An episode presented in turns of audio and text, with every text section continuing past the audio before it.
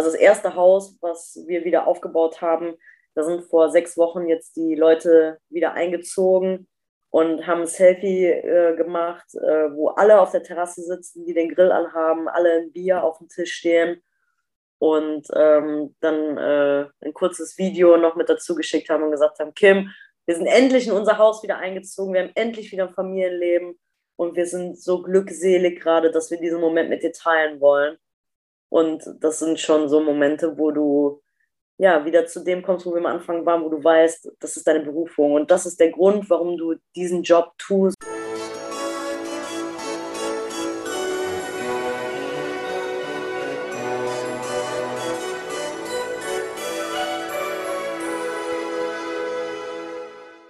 Hallo und herzlich willkommen. Mein Name ist Marco Petersohn und ich begrüße Sie zu einer neuen Folge des Königsmacher Podcast, dem Podcast der Versicherungsbranche mit den Besten von heute für die Besten von morgen.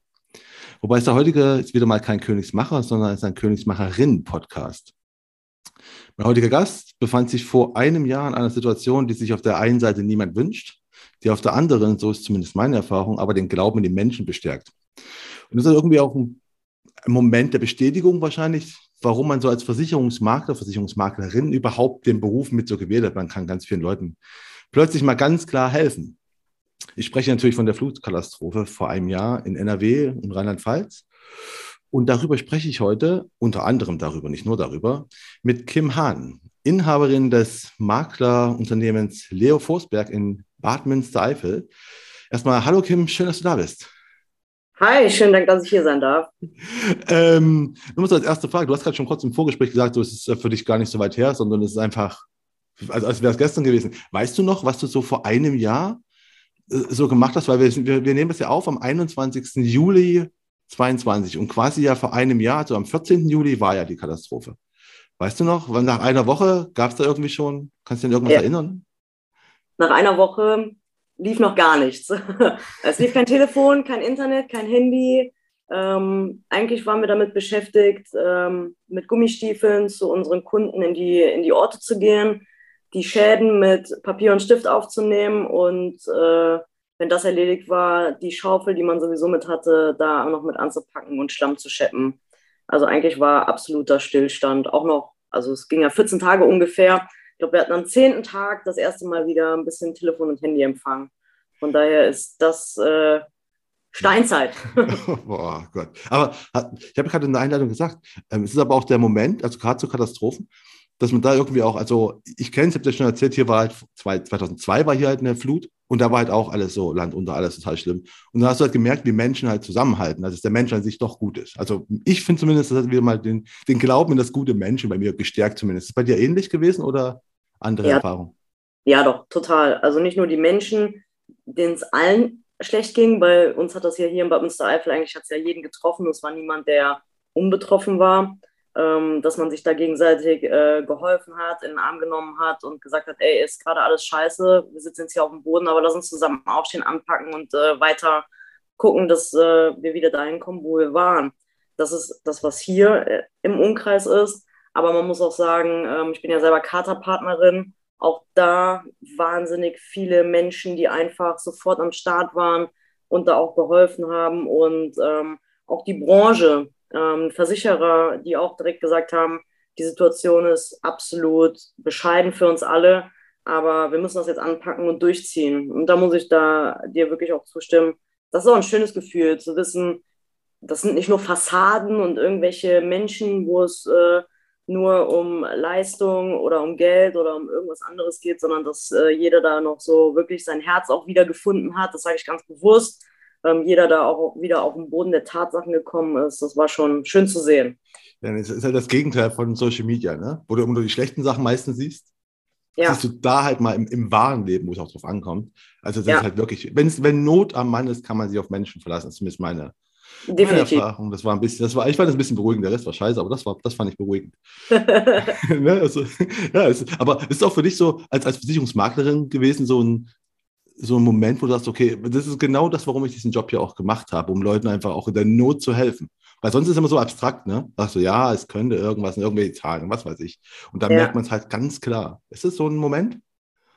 Ja, das also. sind, also ich kenne ja jedes Haus, das ich eigentlich versichert habe. Und wenn du vor diesen Häusern stehst und weißt, hast du in der Küche gesessen, jetzt stehst du nur noch vor einem Haufen Schutt und es ist jetzt, liegt jetzt an dir, dass du das alles ordentlich und richtig versichert hast und es liegt an dir, dass dieses Haus wieder aufgebaut werden kann, weil da Existenzen und alles Mögliche auch hinterstecken, dann ist das schon so, dass, es, dass das erste Mal für mich überhaupt in meinem beruflichen Dasein so wirklich dieser Moment war und gesagt habe, Mensch, du hast eine Berufung, das ist deine Berufung und du hast ein Versprechen an deinen Kunden abgegeben und das musst du jetzt auch durchziehen.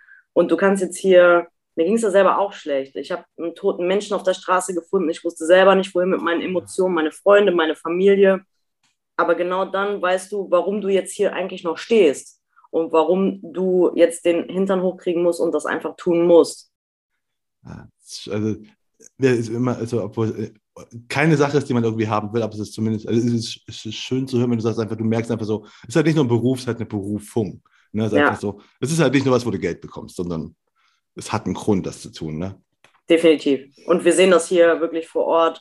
Also ohne die Arbeit der vielen äh, Versicherungsvermittler, ich will sie mal allgemein äh, da auch nennen, ähm, wären viele äh, Kunden da auch völlig dran kaputt gegangen, weil die gar nicht gewusst hätten, was ist jetzt zu tun, wie sind Entscheidungen zu treffen, ähm, die mal nicht nach Bedingungswerk gehen, weil das Bedingungswerk sagt als Beispiel, du musst die Schäden, die du hast, festhalten, also Beweise sichern zum Beispiel, Fotos machen.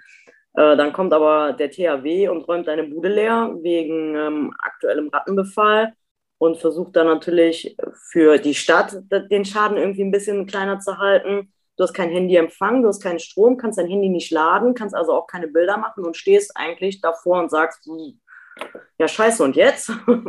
Und ähm, das ist, glaube ich, viele Vermittler, die das da auch so wunderbar umgesetzt haben, wie ich auch, ähm, da auch einfach den Menschen das Gefühl gegeben haben, nicht allein zu sein. Das ist schön. Aber wir, wollen, aber wir kommen da, da kommen wir später nochmal dazu. Wir wollen ja gar nicht hier. Es soll ja nicht nur, das soll jetzt kein, kein voyeuristischer Katastrophenflut-Podcast sein. Ne? Das ist einfach, das ist ja, ja, es ist immer so, es ist immer so, so eine Gratwanderung. Das bei den ganzen Reporta Reportagen oder Tagesschau-Sachen, was, es war immer so ein bisschen so, der Grad zwischen Voyeurismus und äh, Berichten war knapp. Ja. Und der war nicht immer eingehalten, möchte ich festhalten. Aber ähm, ja, wir halten den hier auf jeden Fall ein. Und es geht, nicht, es geht ja nicht nur darum, ne? es, geht ja auch, es geht ja auch um dich allgemein und wie du überhaupt einfach dazu gekommen bist, wo du jetzt halt bist, ne, dass du gemerkt hast, okay, das ist eine Berufung, wie du zu der Berufung gekommen bist. Mhm. Und, und dich als Mensch. Ne? Und deswegen meine erste Bitte an dich wäre jetzt mal so, stell dich mal mit drei Hashtags vor und erkläre, warum du die gewählt hast. Ja, der erste Hashtag ist auf jeden Fall Berufung. Erklärt habe ich ihn gerade eben, einfach weil für mich mein Beruf nicht einfach nur irgendein Job ist, um in Urlaub zu fahren, um mein Geld zu verdienen, sondern weil ich das ähm, durch und durch lebe und liebe. Ähm, mein zweiter Hashtag ist auf jeden Fall Versichern verbindet. Das ist unser Hashtag von unserem Kater oder von, von unserer Charta und Versichern verbindet, ähm, nehme ich auch im Zusammenhang mit der Flut einfach auch auf, weil ich so viele wunderbare ähm, Menschen dadurch auch im Rücken hatte, Gesten ähm, bekommen habe oder auch Leute, die einfach dann da standen und genauso mit den Schlamm geschippt haben, ähm, dass man einfach sagen kann, wenn sich Leute zusammentun, die eine gleiche Berufung haben oder die eine gleiche Leidenschaft haben, ähm, dann kann das auch unheimlich verbinden, auch wenn man sich nicht kennt. Und ähm, meinen dritten Hashtag, den würde ich mal ein bisschen außerhalb des Berufs sehen, aber man kann es auch ein bisschen so damit verbinden. Ähm, ich bin Trailrunner oder Trailrunnerin, ne? wir wollen ja die äh, Bezeichnung korrekt halten. Und ähm, habe mich da auch für eingesetzt, da gewisse Spezialpolicen für Menschen zu entwickeln, die zum Beispiel einfach mal auf den Großglockner wollen und sich fragen, zieht denn da meine Risikolebensversicherung? Ich wollte fragen, was ist denn Trailrunner? Was, äh, Bergsteiger oder nee? Laufen. Also Laufen. man läuft. Ach, okay, genau. okay. Man läuft tatsächlich im Berg, wobei das auch nicht so ganz stimmt, weil äh, 1000 Höhenmeter auf zwei Kilometer kann, glaube ich, selten ein Mensch, es sei denn, es ist ein Profi, laufen. Also man läuft quasi auf unebenen, schmalen, geraden, schmalen Wegen, meistens in den Bergen und dazu gibt es dann eine satte Portion Höhenmeter. Ah, also so, sowas wie Querfeld einrennen, nur halt quer berghoch quasi. Ja, so, so ungefähr kann man sagen. Also alles, was, es hat null mit Straße zu tun, null mit Feldweg zu tun, sondern es geht äh, eigentlich so ums Abenteuer. Und das alles dann nicht gehend, also nicht wandern, sondern soweit es geht, dann laufend. Bist du schon auf den Großglockner hochgerannt? Äh, tatsächlich nicht. Ähm, Würde ich mich auch nicht trauen, weil es gibt äh, da ein paar Klettersteige, da bin ich auch raus. Ähm, aber man kann zum Beispiel auf die Zugspitze laufen. Ah, okay. Und das hast du schon gemacht?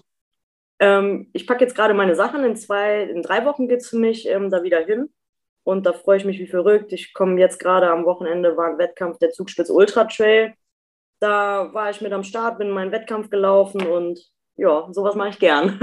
Du läufst also mehrfach im Jahr die Zugspitze hoch. Ja, nicht nur die Zugspitze, das also, wird ja langweilig, dann ist ja immer das Gleiche, aber ähm, ich laufe mehrfach verrückte Berge in den Bergen, sagen wir es so. Okay, gut. Jeder hat ein Hobby. Ne? Wie bist du dazu gekommen? Weil ich meine, jetzt ist bei, okay, nee, bei euch sind ja auch Berge, ja. War, war schon immer so? Warst du schon immer nee, Bergrennerin? Nee, tatsächlich nicht. Ähm, ich hatte, ich habe vor drei Jahren einen gesundheitlichen ziemlich harten Schlag gehabt und ähm, eine zweite Chance im Leben, so kann man es eigentlich beschreiben. Und war selber 115 Kilo schwer und habe mir überlegt, Mensch, ich muss irgendwas tun. Und überall hört man ja dann, ähm, mach mal Sport, dann wird es schon. ja. Und äh, dann habe ich mir gedacht, naja, so ein bisschen Sport im Leben wird ja nicht verkehrt sein. Habe dann äh, angefangen bei einem Anfängerlaufkurs, bin dann zum Laufen gekommen, innerhalb von acht Monaten dann in New York meinen ersten Halbmarathon gelaufen, 40 Kilo abgenommen und habe dann irgendwie festgestellt, okay, Laufen ist genau das, was mein perfekter Ausgleich ist, auch zum Beruf, äh, um auch eine, ja, den Kopf frei zu kriegen. Aber am aller, allerliebsten mache ich die Sachen, die eigentlich so sind, wo halt wenig Menschen sind und die auch mit der Natur verbunden sind. Und ähm, hier in der Eifel gibt es auch schon Hügel, möchte ich sagen, ähm, die äh, ich dann auch gelaufen bin mit Freunden oder auch mit meinem Mann zusammen. Und irgendwann ist es dann halt so gekommen, dass ich äh, dann gesagt habe, ja, aber nur was du wirklich auch zu Fuß selber irgendwo erklimmst und schaffst, das, äh, das ist das, worauf du auch so ein Stück weit stolz sein kannst und ähm, ich mich wohlfühle. Und für mich ist äh, das meine perfekte Timeout. Und wenn man noch schöne Berge hat und einen Gipfel, dann ja, ist für mich das, äh, das Leben perfekt. Okay.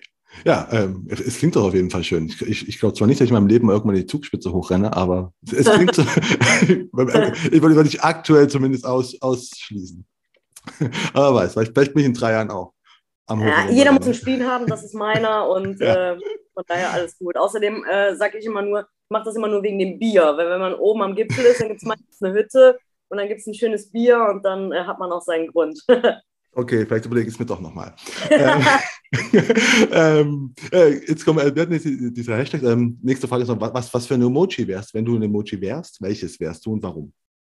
Ähm, das, das war so eine Sache, da habe ich dann auch kurz überlegen müssen und habe meinen Mann gefragt und er hat gesagt, du bist definitiv die Rakete. Egal, was du tust, ähm, du ziehst das von A bis Z durch, ähm, auf dich ist 100% Verlass und dein Weg geht immer weiter steil bergauf. Und das fand ich so süß, äh, dass ich das einfach so mit angenommen habe. Stimmt, nachdem was auch gerade sagt, dein Weg geht auch, ne, in drei Wochen wieder äh, steil bergauf ja. Zugspitze, ne? Absolut richtig. Ja, war schön. Ja, gut. Ähm, dann kommen wir jetzt mal zu dem, zu dem, ich gebe dir vier, vier Fragen immer so, ne? Entweder oder Fragen. Du sagst welche, was und warum. Ja? Mhm. Okay, das erste ist Soße am Rand des Tellers oder Soße auf dem Essen? Am Rand des Tellers, damit ich es mir selber zusammenmatschen kann. okay. ähm, zweites, Gitarre oder Klavier? Äh, Klavier, Klavier, weil ich das romantischer finde. Ja, kannst du auch, kannst du äh, Klavier spielen oder? Nee, tatsächlich nicht. Ich bin da völlig unmusikalisch, kann auch nicht mal Noten lesen. Aber ähm, wenn man mal ein Konzert hört oder ähnliches und das geht mal in die ruhigere Variante, dann finde ich schon Klavier sehr, sehr schön. Ist, ist auch, kann ich auch, ja, finde ich auch super. Ähm, das, das dritte jetzt ist ein bisschen länger, ne? Was wärst du lieber? Was, oder was wäre dir lieber? Du findest heraus, dass dein Partner, dein Mann, ein, Robo ein Roboter ist, oder du findest heraus, dass du selbst ein Roboter bist? ja, schöne Frage. Ähm ich glaube, ich, ja, die Liebe zu meinem Mann ist bedingungslos, deswegen gönne ich ihm eher das Leben als mir. Und wenn sich das Leben tatsächlich so anfühlt, als dass man jetzt so gerade wie ich bin und ich bin gerade wirklich unendlich glücklich und voll zufrieden und das wäre dann die Konsequenz, dass es dann doch robotertechnisch wäre, dann könnte ich damit gut leben und schenke meinem Mann die Freiheit. okay, du verbindest Roboter gleich mit, mit Gefangenschaft. Okay, aber ich verstehe, was du meinst. Finde ich, find eine gute Antwort. Es gibt ja auch keine, es gibt ja auch keine richtige falsche Antworten. Das ist einfach nur so eine spannende Frage, die hier das muss ich mal stellen. Ähm, ja, die letzte ist äh, Film oder Serie? Film. Tatsächlich Film. Äh, bei Serien ist mir das manchmal so zu langlebig und dann hört man irgendwo auf und drei Wochen später weiß man gar nicht mehr, wo man war. Äh, ein Film ist so schön begrenzt, kann man sich eine schöne Zeit machen, ist planbar und ich bin tatsächlich, ist auch äh, vielleicht eine negative Eigenschaft, auch immer ein sehr durchgeplanter Mensch und deswegen äh, passt das, glaube ich, besser. Was war der letzte gute Film, den du gesehen hast? Der letzte gute Film, so jetzt muss ich mal kurz in mich gehen. Was war denn der letzte gute Film, den ich gesehen habe? Tatsächlich der aktuelle Teil von Fast and Furious. Ja, Ah, ist es Teil 9 oder 10? Oder sind wir schon bei 11? Oder wo sind wir da? Ich glaube, ich glaube, also ich müsste dich jetzt annehmen. Ich glaube bei 10, ne? Ah, okay. Ich habe keine Ahnung, ich weiß noch, dass hier. das, das, irgendwann, glaube ich, werden es 12, sollen es am Ende sein, glaube ich, war die Aussage mal. Ja, kann sein, kann sein. Ne, Aber einfach gut. Also da, da, wir wohnen hier in der Nähe zum Nürburgring und äh, ah, neben okay. dem Laufen ist äh, da mein Herz auch sehr im Motorsport äh, verzwirbelt, auch äh, hobbymäßig mit meinem Mann und deshalb Fast and Furious. Ah, okay, stimmt. Nürburgring war ich auch ein paar Mal, da aber kein Motorsport, da war immer Rock am Ring. Ja, ähm, läuft auch sehr gut. ja, war auch, war auch, ich, ich, ich möchte es nicht missen. Das war, das war großartig. Ähm, ja, wir sind jetzt gerade schon, äh, ne, wir haben die, die, Fragen, wir waren gerade schon bei dir quasi in der Heimat. Du bist, bist du in der Eifel auch aufgewachsen? Ähm, tatsächlich nicht, ich bin Duisburger Kind. Ähm, mit sieben Jahren bin ich dann in die Eifel gekommen, also von der Großstadt ins, äh, ins ländliche und ich fand es furchtbar. Ich habe mir gedacht, das wäre meine Frage gewesen. ja, nee, also das, also da konnte man alles mit dem Fahrrad erledigen, dann kommst du hier hin und dann sagt deine Mutter dir, ja, du musst über 40 Minuten dem Bus zur Schule fahren. Und dann denkst du dir, also hier ist dein, dein Leben wirklich am Arsch irgendwie. und äh, aber da hat man sich doch ganz gut dran gewöhnt. Ich habe dann selber ähm, aus dem Dorf raus, wo ich groß geworden bin, äh, fünf Minuten von da ist Bad Münstereifel, wo meine Firma ist. Und ich habe selber mit meinem Mann hier 2013 ähm, in einem Dorf gebaut, das ungefähr 15 Minuten von Bad Münstereifel entfernt ist. Und ich wollte es nicht missen. Ich liebe es, in die Stadt zu gehen, ähm, da auch mal Party zu machen, zu feiern, Menschen um sich zu haben. Aber hier für mich im, im ländlichen Wohnen ist äh, ja die beste Entscheidung, die ich je getroffen habe. War doch, war, doch, war doch im Nachhinein eine gute Entscheidung von deinen Eltern aus Duisburg raus in die Eifel zu ziehen. Ja, ja. Äh, wie, wie man es so nimmt, ne? ja. Findest du sowas nicht so richtig geil, ne? Nee, ich glaube, also, wobei ich glaube, als Kind, also ich, ich finde, also ich bin auf dem Dorf aufgewachsen, als Kind finde ich Dorf eigentlich ziemlich cool.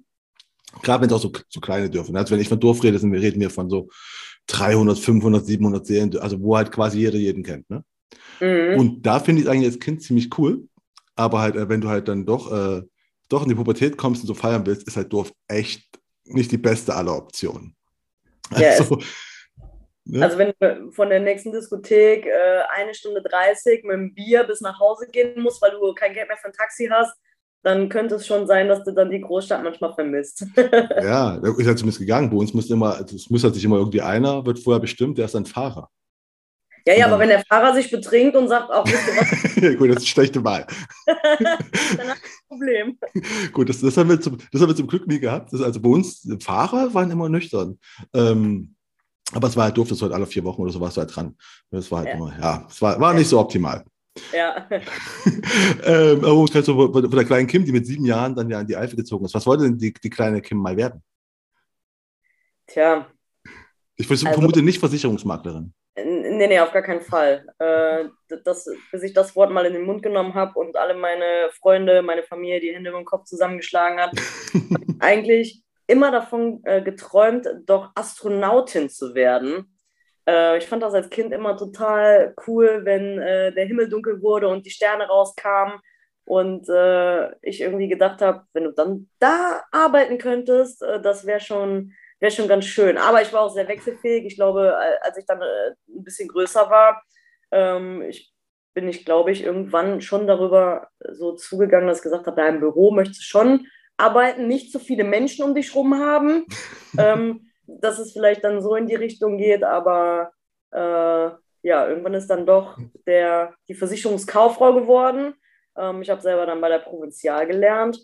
war, war das doch gleich dein, war dann deine erste Berufsentscheidung, war dann aber schon Versicherung? Nee, auch nicht. Ich, okay.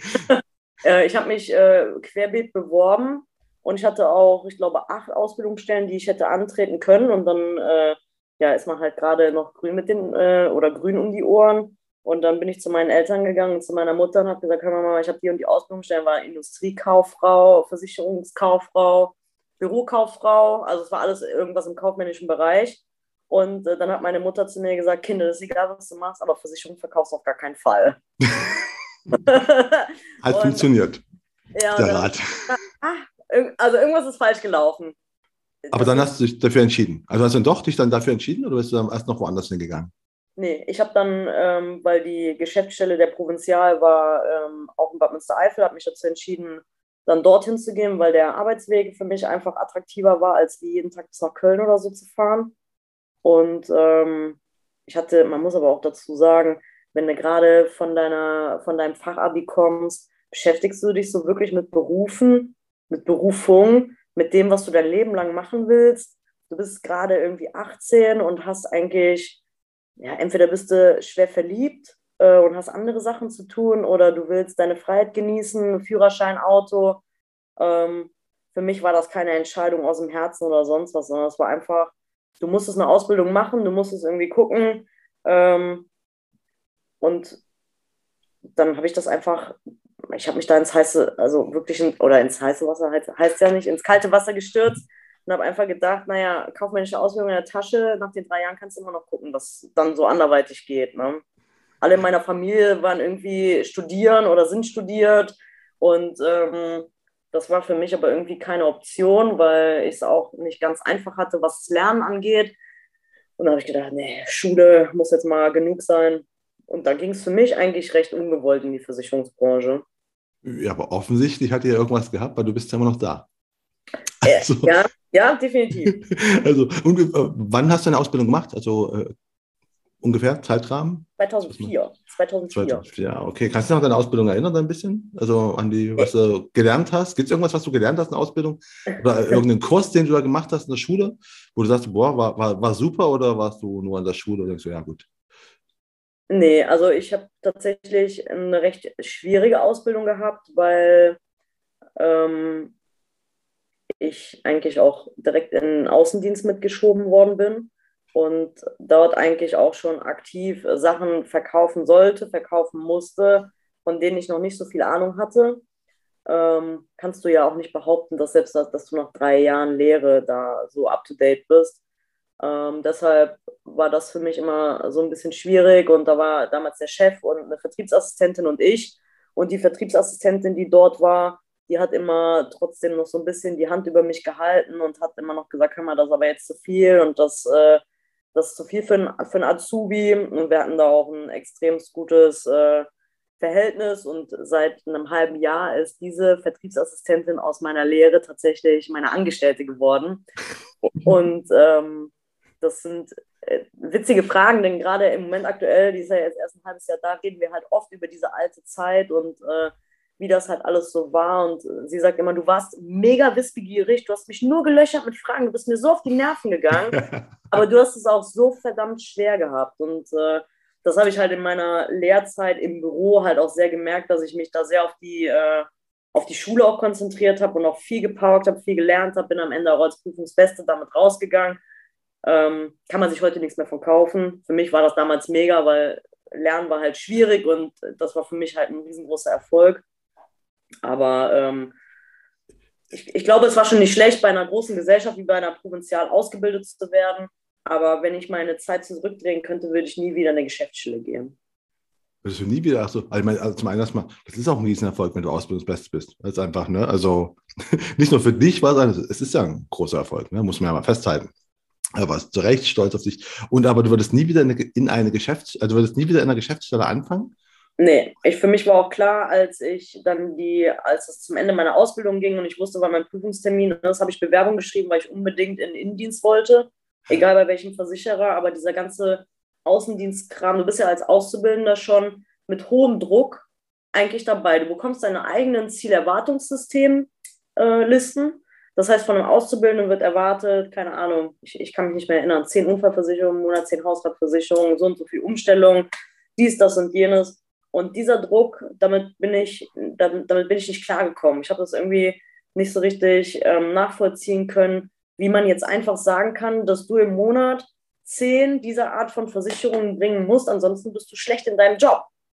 Und das, das ist halt das, was halt in diesem Einfirmenvertrieb, Provinzial oder wahrscheinlich alles, was Geschäftsstellen selber angeht, ähm, auch viele, viele Jahre falsch gemacht worden. Es ging nicht nur mir so, sondern auch vielen in meiner Ausbildungsklasse damals. Ah, okay, also was bei anderen genauso. Aber wenn du sagst, äh, damals, ist es jetzt anders von dem, was du weißt? Das, äh, das kann ich dir nicht sagen, weil ah. äh, ich habe dann keinen Job im Innendienst gekriegt. Mich wollte tatsächlich keiner, ähm, weil Außendienst gelernt, haben die Leute ungern in den Innendienst eingestellt. Kann ich auch verstehen, weil du bist so, du greifst halt überall in allen Sparten mal so ein paar Punkte an und dann kommt auf einmal eine Bewerbung für KV-Leistung. Ich wollte unbedingt in KV-Leistung, das war irgendwie mein Traum.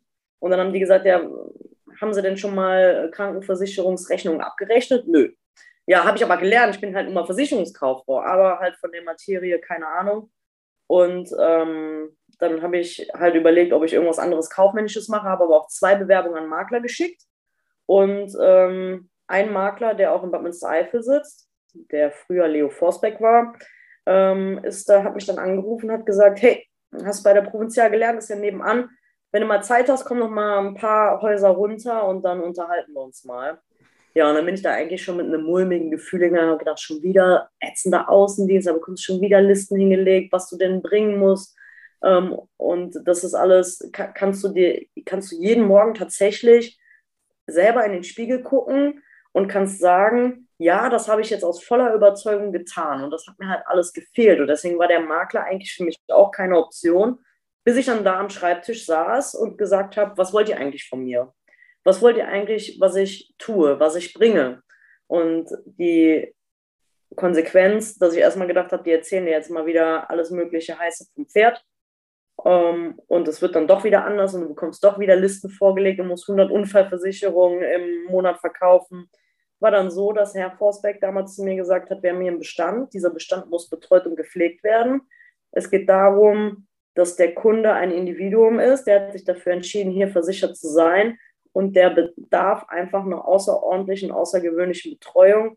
Und das ist das, was wir hier tun. Wenn ein neuer Kunde kommen möchte, darf er kommen, solange wie es die Zeit hergibt. Der Bestandskunde darf darunter niemals ähm, leiden. Aber wenn ein neuer Kunde kommen möchte, dann darf er das. Aber bei uns ist das Wichtigste, dass der Bestand gepflegt wird. Alles andere ist bei uns eigentlich so, dass durch Empfehlungen das, was äh, hinten runterfällt, zum Beispiel durch Tod oder ähnliches, obendrauf immer weiter trotzdem gut aufgebaut und ausgebaut wird. Ja, und dann habe ich gedacht, das ist wieder nur Reederei, das kann nicht sein. Hatte aber Plan B ähm, und äh, habe mich dann äh, dazu entschieden, mir das einfach mal anzugucken.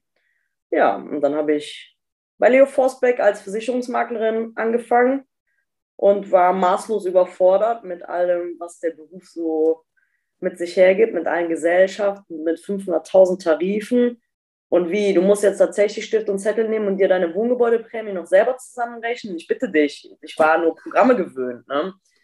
Ähm, da auch wieder back to the roots zu gehen und auch zu wissen, es ist halt nicht alles so automatisiert. Und ähm, das Team, was mich da aufgenommen hat, hat mich absolut herzlich aufgenommen und es sind heute auch noch alle meine Mitarbeiter. Ich habe ja dann mit meinem ehemaligen Chef Rüdiger Forsbeck dann die Rollen getauscht, er ist Angestellter geworden, ähm, ich bin Chefin geworden und das war die beste Entscheidung meines Lebens, weil ich habe mich endlich an, angekommen gefühlt. So, ich, ich kann jeden Tag in den Spiegel gucken, ähm, ich weiß, warum ich das tue, weshalb ich das tue und das fühlt sich dann wirklich gut an. Das hört sich auch gut an. Ist auch, äh, also ich habe äh, Leo, äh, Leo Forsberg, seit 85 Jahren gibt es das Unternehmen, ne? Ja, sogar länger. Also wir, haben, wir haben, hätten nächstes Jahr ein 90-jähriges Jubiläum in der Urfirmengründung. Wow. Weil dann ist das ja schon eine Institution gewesen, hast du hast du vorher schon gekannt, oder? Wenn, das, wenn du so ewig lange in, dem, in der Gegend sind, oder war das für dich ein neues Unternehmen? Als, als, als er dich anrief, dachte, hey, komm mal hier vorbei, lass uns mal reden. Nö, war für mich völlig neu. Mit Maklern hatte ich mich nicht beschäftigt, weil in meiner Provinzialzeit fand ich Makler immer ganz furchtbar, weil egal was du gemacht hast und egal wie gut dein Angebot war, der Makler ist immer gekommen und hat gesagt, ich bin besser und günstiger. und äh, deswegen habe ich mich damit wirklich tatsächlich nicht ähm, außergewöhnlich viel beschäftigt. Und ja, ich war auch natürlich sehr jung. Was hat mich interessiert, wer Leo Forsbeck ist? Ne? Hätte ja sagen können, gesagt, okay, die sind einfach schon immer wie so, wie so eine Bäckerei, die auch in irgendeinem, in, in, in der Stadt, also in der Gegend ist man so, okay, die, die ist halt immer da, die kennt man halt, ne? Ja, ja, aber also meine Mutter wusste direkt, äh, wer das war, aber jetzt ah, mich, junges Typen, war das nicht so, nicht so relevant. aber also, das sind auf jeden Fall dann die richtige Entscheidung gewesen, dann da hinzugehen. Ähm, du, du, hast gerade schon, also ich wollte mal ganz kurz zurück sein zu deiner Ausbildung, ganz kurz. Äh, du hast schon gesagt, du hast deine ersten Kunden, musst schon da mal da äh, bringen, beraten. Ähm, mhm. kannst, kannst, du noch an deinen, deinen, deinen, ersten Kunden erinnern, wo du das erste Mal alleine jemanden eine Versicherung äh, beraten hast, verkauft hast? Ja, Oder? tatsächlich, weil die auch heute mittlerweile in meinem, in meinem Leo Forsbeck-Bestand ist. Und ähm, das war ein Ehepaar äh, um die 50 äh, mit einer Frau, die mir 5000 Blätter auf den Schreibtisch geknallt hat und gesagt hat, ich war damals noch nicht verheiratet, war Frau Jordans. Frau Jordans, das sind alle meine Versicherungsunterlagen. Ich hätte gerne, dass Sie das alles durchsortieren, alles kündigen und alles bei der Provinzial eindecken. Ich habe die Nase voll. Ich möchte nur noch alles in einer Hand haben. Und dann stand ich kleine Azubine da und habe gedacht, wie willst du denn über diesen Papierberg überhaupt Herr werden? Das kann gar nicht gehen. und ähm, habe dann das ganze Papier unter den Arm genommen und bin dann in meine Geschäftsstelle zurückgefahren und mein ehemaliger Chef sagte, was hast du da jetzt mitgebracht? Und dann sage ich, ja, wir sollen das alles machen und kündigen und Vorschläge und dies und das. Und das Erste, was er zu mir sagte, ja, aber Papiere sortieren ist jetzt nicht gerade unsere Aufgabe. Und dann habe ich so gedacht, okay, aber wie willst du jetzt sonst an die Daten kommen, die du auch alle brauchst, das Sammeln? Also das war schon, das war schon eine, ein verrückter erster Termin. Und als ich mich dann äh, dazu entschlossen habe, dann zum Makler zu gehen, ist die auch mitgezogen. Äh, das hat uns irgendwie dann doch so sehr verbunden. Ich wollte gerade sagen, offensichtlich hat sich ja bei dir aufgehoben gefühlt, weil sie sagt, ich will es jetzt alles in einer Hand, ich will alles zu Provinzial, dann gehst du woanders hin und sagst, okay, ich gehe jetzt hier auch. Hast du ja offensichtlich einen guten Job gemacht. Also. Oder das Pokerface war gut, ich weiß es nicht. Nein, wir, wir gehen davon aus, dass du einen guten Job gemacht hast, natürlich. Ja, aber man muss auch dazu sagen, es war tot unerfahren. Ne? Also wenn ich heute noch an manche Sachen zurückdenke oder noch alte Policen äh, von mir, die ich da in der Zeit gemacht habe, auf dem Tisch äh, liegen habe, dann denke ich schon, na, ähm, dein Anspruch ist heute schon noch ein anderer. Aber so wächst man, so wird, so wird man erwachsen und ähm, dann muss man auch einfach damit klarkommen, dass man halt auch früher anders gearbeitet hat, als wie man es heute tut. Ne? Äh, das definitiv, es auch ein guter, guter Übergang, weil du hast gerade schon gesagt, du bist Leo Forsberg und da war einfach plötzlich wieder mit, mit, mit Papier und Stift Sachen ausrechnen, nicht mal mit, mit Rechnern. Also war das quasi so ein, sind wir bei 2007, 2008, oder ungefähr? Wann du da angefangen hast bei Leo Forsberg? Ja, ja, zweiter, ja genau, ja. Das so ungefähr. Das war, war das halt noch so ein, so ein Oldschool-Maklerunternehmen oder?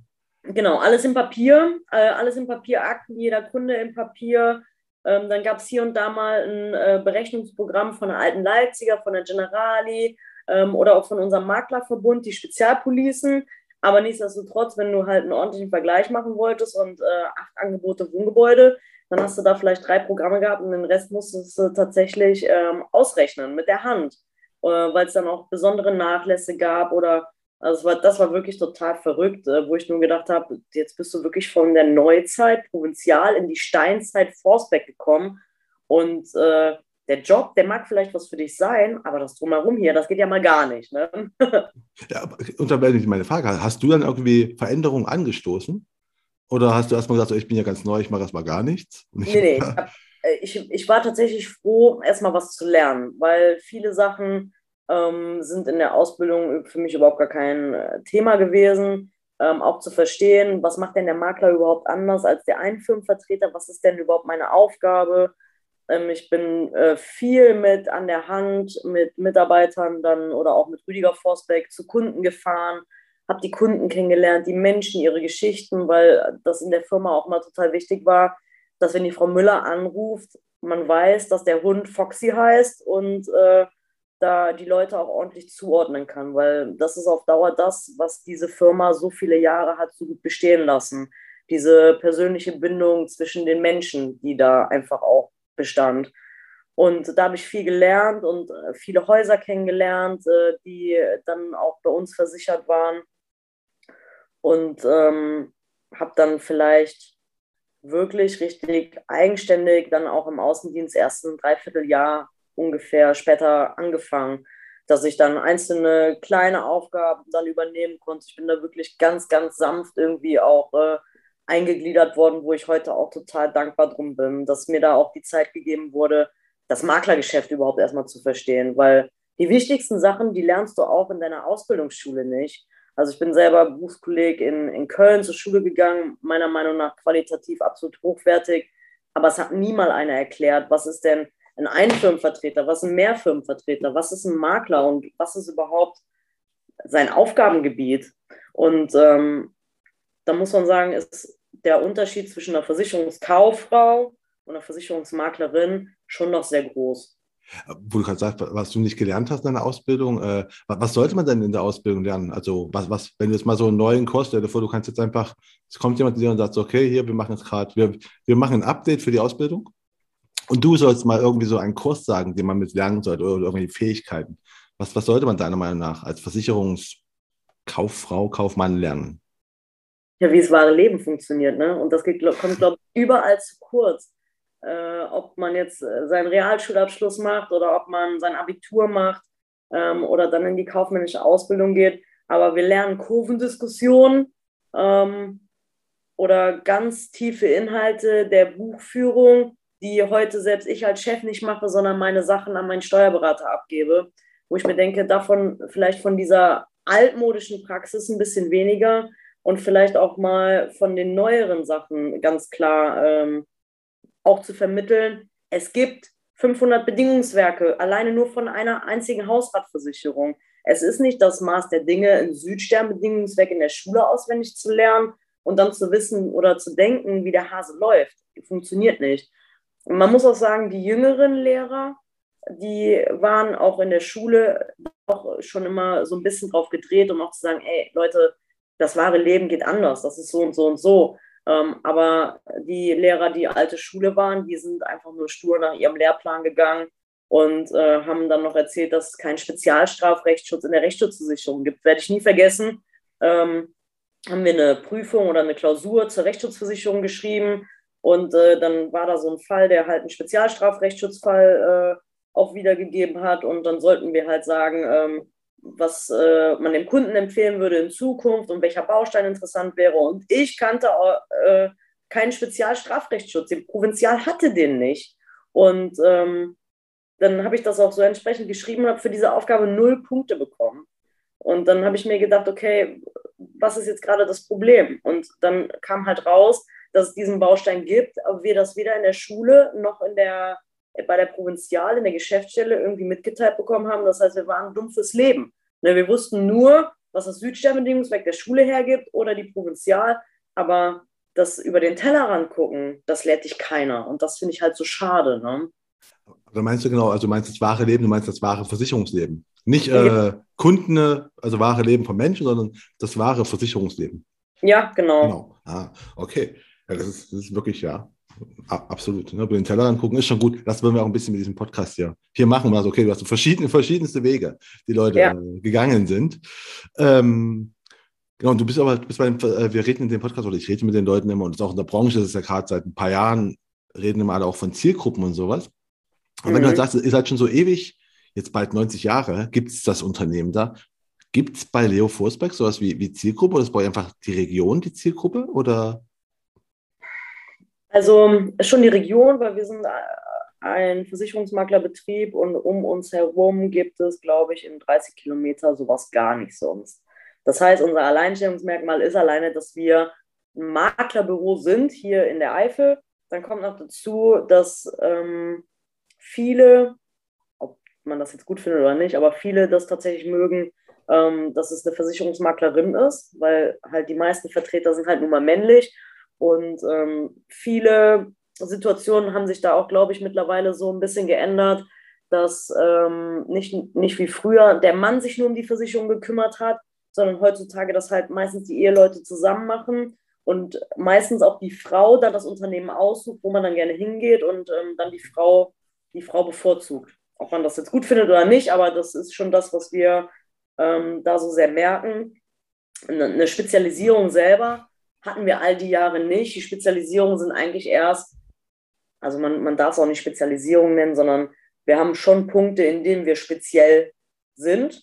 Also zum Beispiel, wenn man mit seinem Auto eine Runde über die Nordschleife fahren will am Nürburgring, dann, dann, dann kommt man zu euch. Ja, dann gibt es mautpflichtige Strecke und grundsätzlich dient diese Strecke zur Erzielung der Höchstgeschwindigkeiten und damit gibt es keinen Versicherungsschutz im Haftpflicht als auch Casco-Bereich. Und ich habe mir dann die Mühe gemacht, weil Markus, also mein Mann und ich, auch selber recht viel fahren und habe dann mit Versicherern ausgehandelt, dass wir kostenlos auch äh, für Bestandskunden, die nicht nur das Mofa bei uns versichert haben, sondern auch umfangreicher eine ähm, Bestätigung bekommen, dass Touristenfahrten auf dem Nürburgring auch mitversichert sind und das für Kfz bis 80.000 Euro wert, äh, was eigentlich schon ganz schön ist. Das muss man heutzutage auch suchen. Das heißt, irgendwo habe ich da ja mein eigenes, meine eigenen Interessen, mein eigenes Hobby als Spezialisierung auch mit reingenommen und versucht, ähm, für die Menschen, die das auch betrifft, und das sind halt hier in der Eifel viele, das ist ja wie ein Sonntagsausflug. Du fährst mal mit dem Auto zum Ring, drehst mal eine Runde, gehst ein Eis essen, fährst wieder nach Hause. Ja. also es klingt auch cool. Also ich überlege halt so, also würde ich definitiv auch mal, also als Sonntagsausflug, das wäre ein schöner Ausflug, ne? Also mal einfach mal so, auf so einer Rennstrecke fährst du halt nur mal nicht tagtäglich, ne? Das ja. ist einfach mal was, was Besonderes. Ja, absolut. Und das, das, machen halt auch viele Eifler und äh, die Nähe ist halt, äh, wir fahren hier eine halbe Stunde nur bis zum Ring, ist halt dann auch wirklich schon extrem und dann hat man halt so seine eigenen privaten Eigenschaften, die man dann auch äh, für seine Firma ausweist. Das gleiche gilt auch fürs Trailrunning da ist es auch genauso speziell, weil wenn ich auf die Zugspitze gehe, auf so viele Höhenmeter, ähm, habe ich denn noch Unfallversicherungsschutz? Habe ich eine Risikolebensversicherung, die das einschränkt oder ist das in Ordnung? Ähm, was ist, wenn ein Kunde ähm, bergsteigen möchte? Wie sind die Höhendifferenzen, wo man sagen kann, bis 2000 Meter ist das auch gar kein Problem, dass du damit versichert bist. Ab 2000 Meter brauchst du eine andere Police. Wenn wir ganz ehrlich sind, da beschäftigt sich ja keiner mit, sondern die sagen einfach, ich will jetzt, keine Ahnung, den und den Vulkan besteigen und dann hofft man, dass alles gut geht. Ne? Und wenn man halt selber in diesem Metier drin ist und ich habe selber auch Verantwortung, ich hatte jetzt viele Jahr, Jahre einen pflegebedürftigen Papa ähm, und Eltern, die sich auf mich verlassen haben. Ich habe einen Mann, der sich auf mich verlässt, ähm, selber gebaut. Also ich weiß auch, dass wenn ich die Augen zumache, ähm, dass ich da auch entsprechend abgesichert sein muss. Und ähm, dann habe ich mich einfach damit beschäftigt und freue mich, dass ich einfach diese ganzen Erfahrungswerte auch dann mit den Menschen teilen kann. Und das ist dann abschließend. Als letztes auch noch die Erfahrung mit der Flut. Ich glaube, niemand kennt mittlerweile die Bedingungswerke zu Starkregen, Elementarschäden, die Möglichkeiten, ein Haus, ähm, das zum Beispiel in Erbstadt Blessem, wo dieses Riesenloch äh, eingefallen ist, ähm, dann auch zu versichern, als wie, als wie wir, weil wir einfach das tagtäglich machen und das ist ein riesen Mehrwert und das habe ich auch Bock, einfach mit allen zu teilen. Jetzt, äh, zu der Flut kommen wir gleich noch. Wir kommen erstmal dazu, du hast schon gesagt, du hast irgendwann den, ähm, die, die, die, die, die, Stellung mit deinem Chef geteilt, äh, getauscht, nicht geteilt, getauscht. Mhm. Wie ist es dazu gekommen? Also der kommt dann einfach irgendwann an und sagt so, hey, pass auf, ich habe jetzt Lust für dich Angestellter zu sein und du bist jetzt Chefin. Vermute ja. ich mal. Also er hat es schon immer so mal andeuten lassen, dass er ja dann auch über 60 ist und irgendwann jetzt auch mal dann Schluss machen will und ob ich nicht Lust hätte. Und dann habe ich zwei Jahre lang gesagt, nee, Selbstständigkeit, nee, auf gar keinen Fall. Das ist, das willst du nicht und das äh, ist dein Verderben und das funktioniert nicht und dann weißt du gar nicht, wie dein Leben weitergeht. Und das war für mich die pure Katastrophe, alleine an diesen Gedanken zu denken. Und ich hatte bis dato immer noch eine gute Ausrede, weil in der Zeit ich grade, wollte ich gerade bauen. Und ähm, als Selbstständiger kriegst du ja kein Geld und bei mir ist das Geld auch nicht vom Himmel gefallen, sodass ich auch ich äh, zu einer Bank gehen musste und um Kredit fragen musste. Und dann habe ich halt zu ihm immer gesagt, ja, wenn jetzt äh, das Bauvorhaben rum ist, dann können wir da mal drüber reden, aber ich mache dir nicht viel Hoffnung.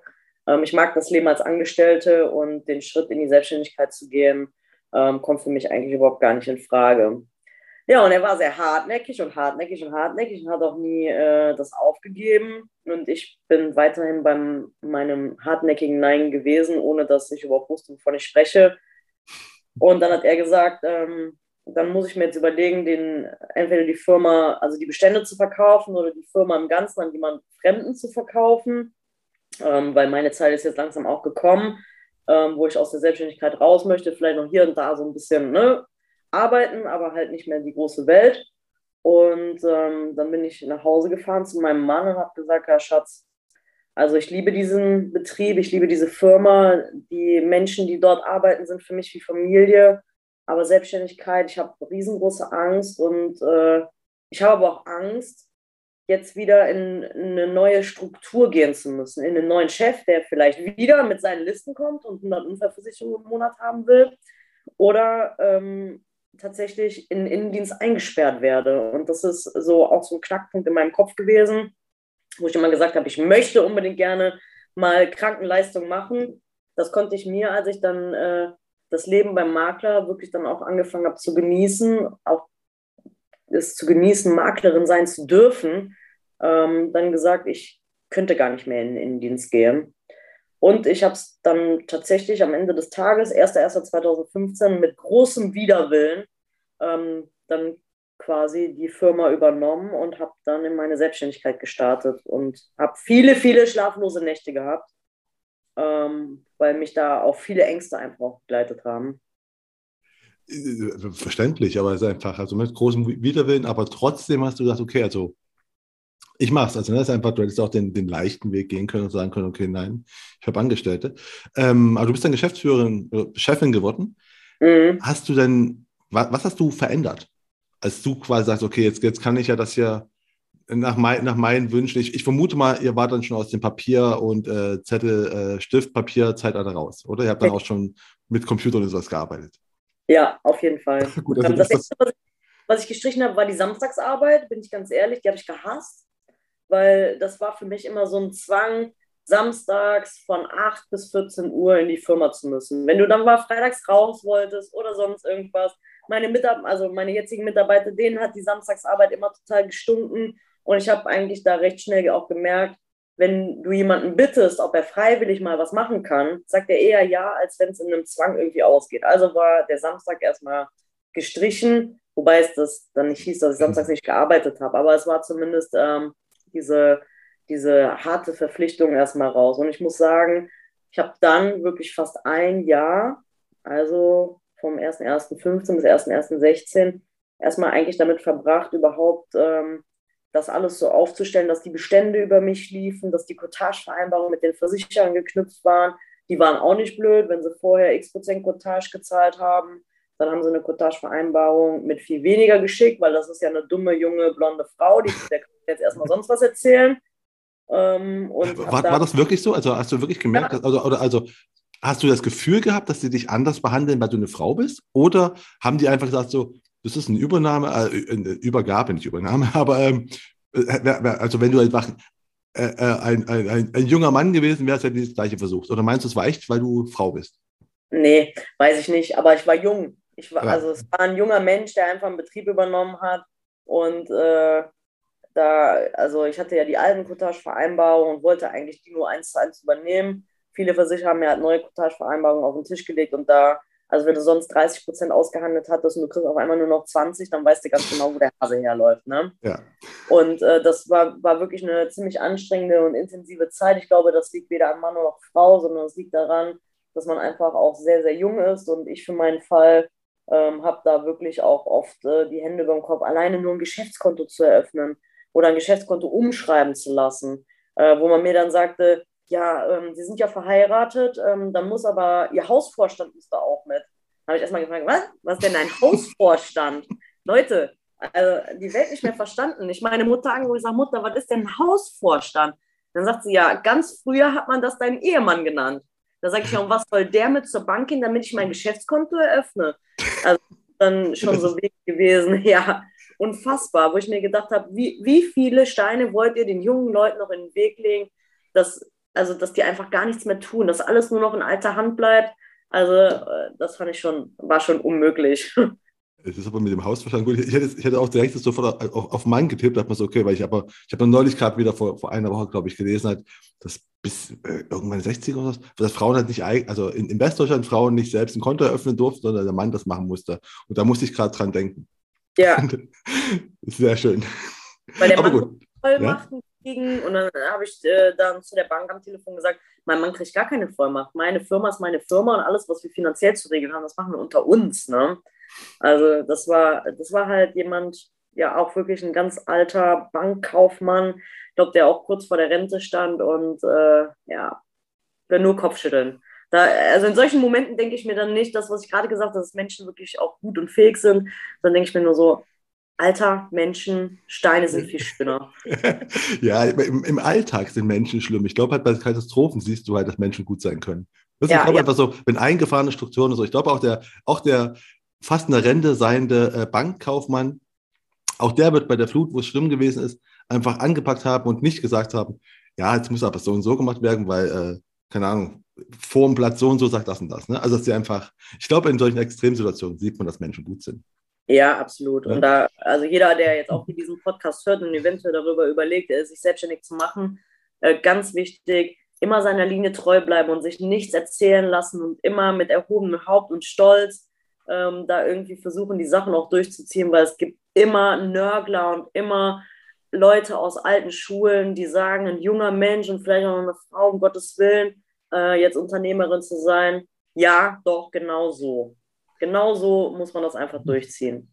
Aber genau, wo du sagst, Frau, hat sich denn irgendwas geändert in deiner, in der Geschäftsführung, also, äh, dass du halt, weil du eine Frau bist, dass du irgendwie Sachen anders gesehen hast, mal abgesehen davon, dass Samstagarbeit äh, nicht gut ist, das ist, glaube ich, Mann, Frau, äh, würde ich auch sofort ab, äh, ab, abnehmen. Aber hast du irgendwas gemerkt, dass du einfach äh, anders mit den Mitarbeitern umgehst oder haben die es irgendwie zurückgespiegelt? Weißt du, was ich meine? Ja, ähm, Mitarbeiter würde ich nicht unbedingt sagen, aber Kunden tatsächlich. Es sind wirklich ah. viele, also wir haben viele Kunden dann auf einmal gehabt, die sich geöffnet haben und gesagt haben, ja, das, das ist eine Frau, die ist Chefin und äh, das ist für mich viel einfacher. Ich möchte eine Krankenversicherung abschließen, ich habe aber das und das Problem und möchte da nicht so gerne mit einem Mann drüber reden ähm, oder ähm, auch einfach so feinfühligere Sachen, ähm, dass das auch in, in, der, in der Abschlussthematik einfach viel einfacher war ich war zwar da schon die ganze Zeit auch angestellt, aber wenn dann, ich habe schon so das vermittelt bekommen, wenn dann auch die Chefin ähm, das in die Hand nimmt, ähm, dass das schon oftmals anders angekommen ist. Und ein Mann ist ja auch manchmal nicht so, ähm, also er ist schon gefühlvoll, aber nicht so gefühlvoll, manchmal im Detail. Und ich glaube, eine Frau geht anders auch mit manchen Themen um, auch in der Vorsorgeberatung als Beispiel. Und ich würde niemals ähm, also wenn ich dann die Wahl hätte, um zu sagen, ich schnipse jetzt und ich werde jetzt ein Mann in der Branche, auf gar keinen Fall. Ich liebe das so. Das ist, für mich ist das genau richtig, das fühlt sich gut an. Und ich habe da auch noch nie äh, was Schlechtes gehört. Das ist eine gute Frage, weil ich frage immer, kommt zwar am Ende, das passt gerade sehr gut, weil ähm, es gibt eine Frage, die ich, die ich nur Frauen stelle. Das ist einfach voll sexistisch in diesem Podcast, aber es gibt eine Frage, Frage, die ich halt nur Frauen stelle. Und die ist nämlich, das, was du gerade sagst, ist auch mein, meine These oder meine Annahme ist halt auch, und ne, das klingt sexistisch, aber ich glaube, dass Frauen sind einfach empathischer und, äh, und eigentlich auch sicherheitsbewusster als Männer. Ne? Also ich meine, wir sterben nicht umsonst auch zeitiger oder sowas. Ne? Wir machen dumme Sachen. Mhm. Und äh, aber die Frage ist, die ich mir mal stelle, warum sind so wenig Frauen in der Versicherungsbranche im Vertrieb? Was glaubst du, woran liegt das? Ja, mit dem Thema beschäftigen wir uns gerade aktuell auch bei unserer Charta, weil wir gerade ein Frauennetzwerk gegründet haben und da auch wollen, dass Frauen da auch äh, dann nochmal unter sich, äh, nochmal ganz separat diese ganzen Themen auch äh, klären. Das Hauptproblem ist, glaube ich, ähm, die Selbstständigkeit, wo viele Angst vor haben, weil äh, Familienplanung oder andere Sachen da vielleicht auch nicht so richtig zusammenkommen. Und man muss natürlich auch ein breites Kreuz haben, ähm, um in der Branche zu bestehen. Wenn 100 Männer dort anwesend sind, dann vielleicht nur drei Frauen äh, da in der Quote zu sein. Und auch von sich selbst überzeugt zu sein, dass das, was man eigentlich tut, eigentlich genauso mega ist.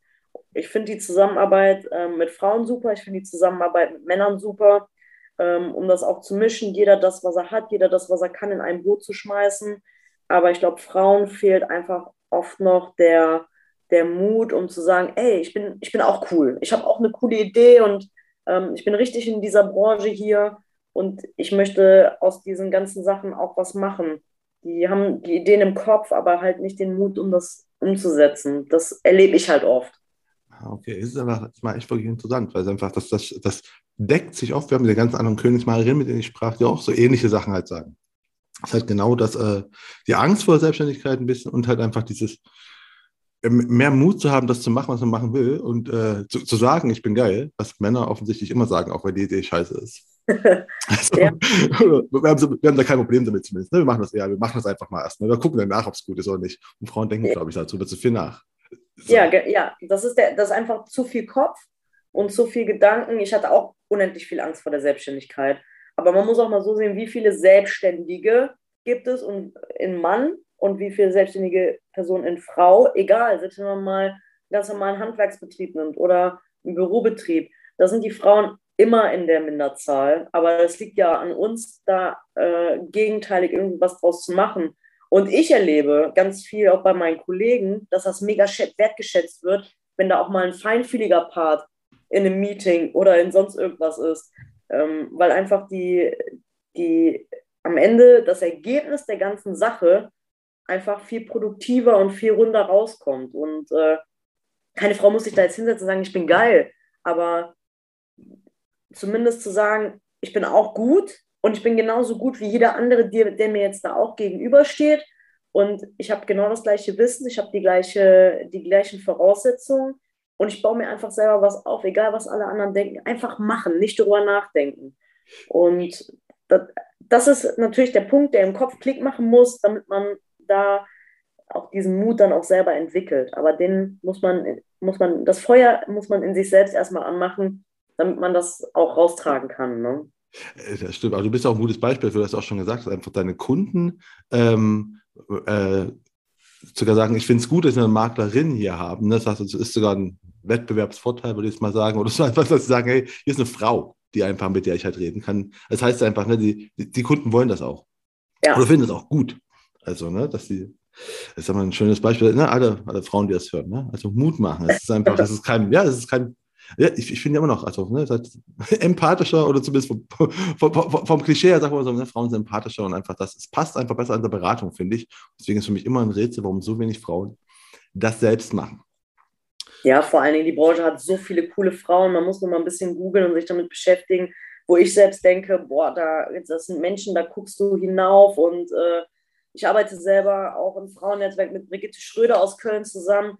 Das ist für mich so jemand, die inspiriert mich noch auf jeden Punkt, egal was irgendwo im Beruf auch ist, ähm, auch in der Denkweise. Das tut auch immer richtig gut, da auch mit ihr sich auszutauschen und äh, auch Sachen zusammen zu planen, weil einfach ich dann wieder denke, du bist schon cool, ich jetzt zu mir selber, aber es gibt Frauen, die sind noch cooler und das finde ich geil. Ja, das ist schön. Ähm, aber wenn du schon sagst, die inspiriert dich, gibt es irgendwelche so Mentoren, die du hattest in deiner, in deiner Karriere, wo du sagst, von denen habe ich sehr viel gelernt oder das sind so quasi ja, meine Mentoren ja. gewesen? Also Rüdiger Forsberg auf jeden Fall. Ähm, ich bin da unendlich dankbar drum. Der ist für mich äh, das größte Vorbild, was ich in der Versicherungsbranche je kennengelernt habe. Er hat so ein mega Wissen, ist so mh, hm, trotzdem, trotz seines Alters noch ein cooler Typ, der hat das Herz am rechten Fleck.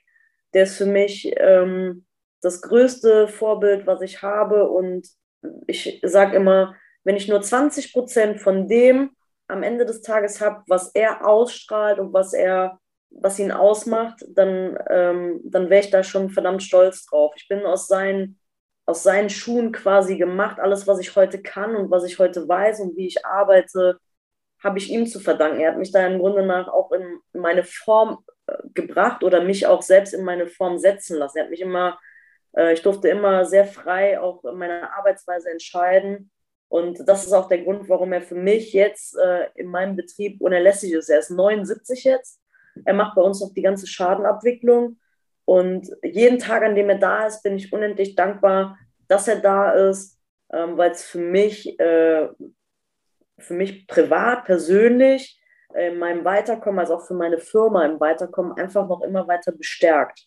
Und äh, ja, wenn er mal geht, das äh, wird mir, das wird mir schon dick tun, weil es sind einfach meine, ich sag immer so, meine Kinderschuhe, ähm, aus denen ich wachsen durfte und er war da immer sehr bedacht, ähm, das alles auf Ehrlichkeit, äh, Loyalität, auf Basen aufzubauen, die wirklich zwar alte Schule sind, aber die mich heute zu dem Menschen auch äh, in meinem Berufsleben machen, ähm, die, ich, die ich für mich selber einfach sehr schätze.